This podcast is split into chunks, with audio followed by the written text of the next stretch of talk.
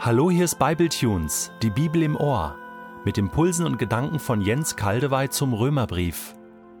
Ich lese in der neuen Genfer Übersetzung Römer 5, die Verse 6 bis 11. Christus starb ja für uns zu einer Zeit, als wir noch ohnmächtig der Sünde ausgeliefert waren. Er starb für Menschen, die Gott den Rücken gekehrt hatten. Nun ist es ja schon unwahrscheinlich genug, dass jemand sein Leben für einen unschuldigen Menschen opfert. Eher noch würde man es vielleicht noch für einen besonders edlen Menschen tun. Gott hingegen beweist uns seine Liebe dadurch, dass Christus für uns starb, als wir noch Sünder waren. Deshalb kann es jetzt, nachdem wir aufgrund seines Blutes für gerecht erklärt worden sind, keine Frage mehr sein, dass wir durch ihn vor dem kommenden Zorn Gottes gerettet werden. Wir sind ja mit Gott durch den Tod seines Sohnes versöhnt worden, als wir noch seine Feinde waren. Dann kann es doch gar nicht anders sein, als dass wir durch Christus jetzt auch Rettung finden werden, jetzt wo wir versöhnt sind und wo Christus auferstanden ist und lebt. Aber es ist nicht nur diese Hoffnung, die uns mit Freude erfüllt, nein, es ist auch die Tatsache, dass wir durch Christus schon jetzt die Versöhnung empfangen haben. Und dafür preisen wir Gott durch Jesus Christus, unseren Herrn.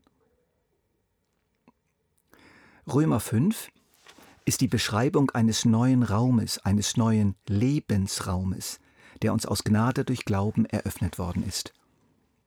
Wir hatten uns im letzten Bible Tunes bereits etwas darin umgeschaut und gemerkt, wir leben unter ganz neuen Verhältnissen. Man könnte auch sagen, die Rahmenverhältnisse unserer irdischen Existenz haben sich völlig verändert.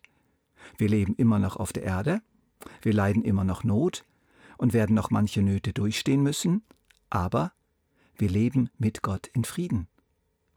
Wir sind versöhnt mit ihm, in einem Verhältnis des unbedingten Ja's zueinander, im Shalom, die hebräische Entsprechung von Frieden, ein reiches Wort, das bedeutet Frieden, Heil, Wohlergehen, Lebensfülle, gesegnet sein. Darüber freuen wir uns und sind stolz wie ein Kind, das stolz auf seinen mächtigen reichen Vater verweist.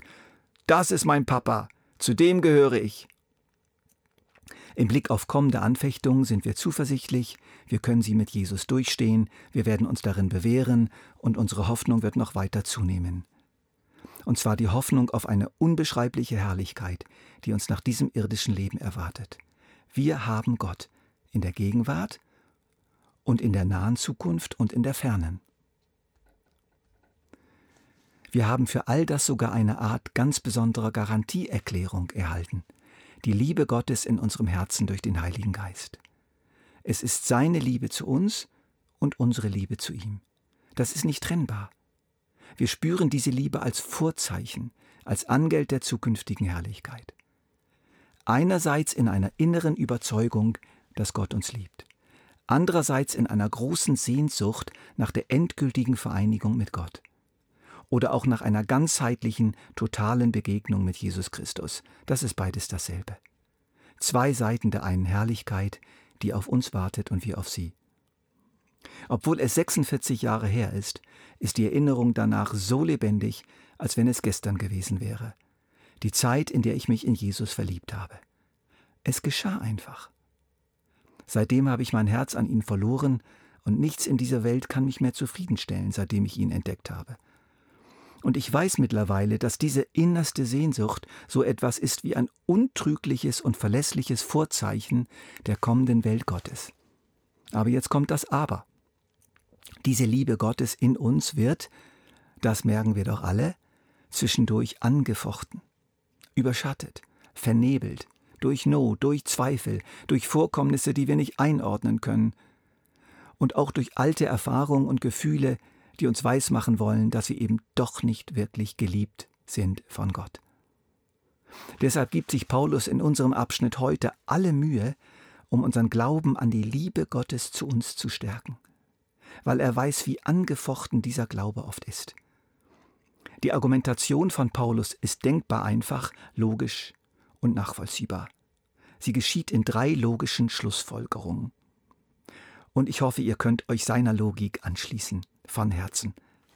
Erstens, wenn Gott seinen Sohn für uns gesandt hat, um für uns am Kreuz zu sterben, um sich durch ihn mit uns zu versöhnen, als wir noch gar nichts von ihm wissen wollten, ja seine Feinde waren, also völlig unabhängig von unserem Verhalten und unserer Einstellung zu ihm, dann hat er uns damit einen unwiderlegbaren Beweis seiner Liebe geliefert.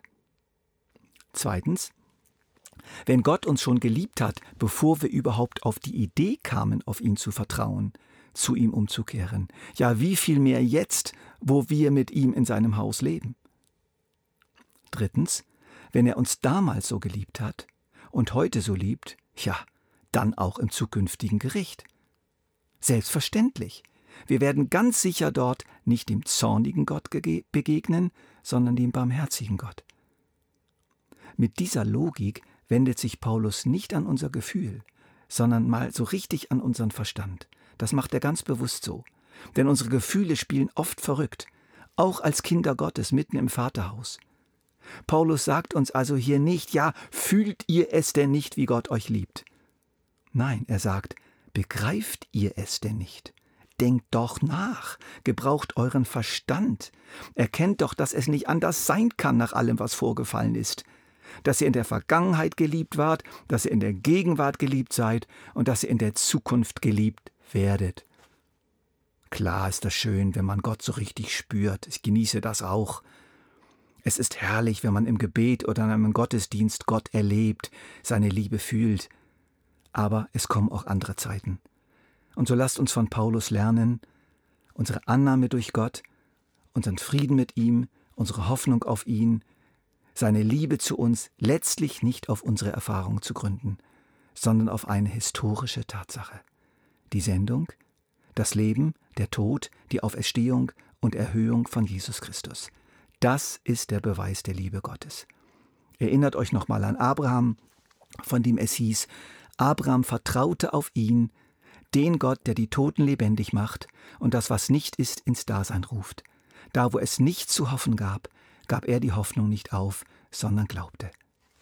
Lass uns das Gleiche tun und nicht damit aufhören, bis zum Tod.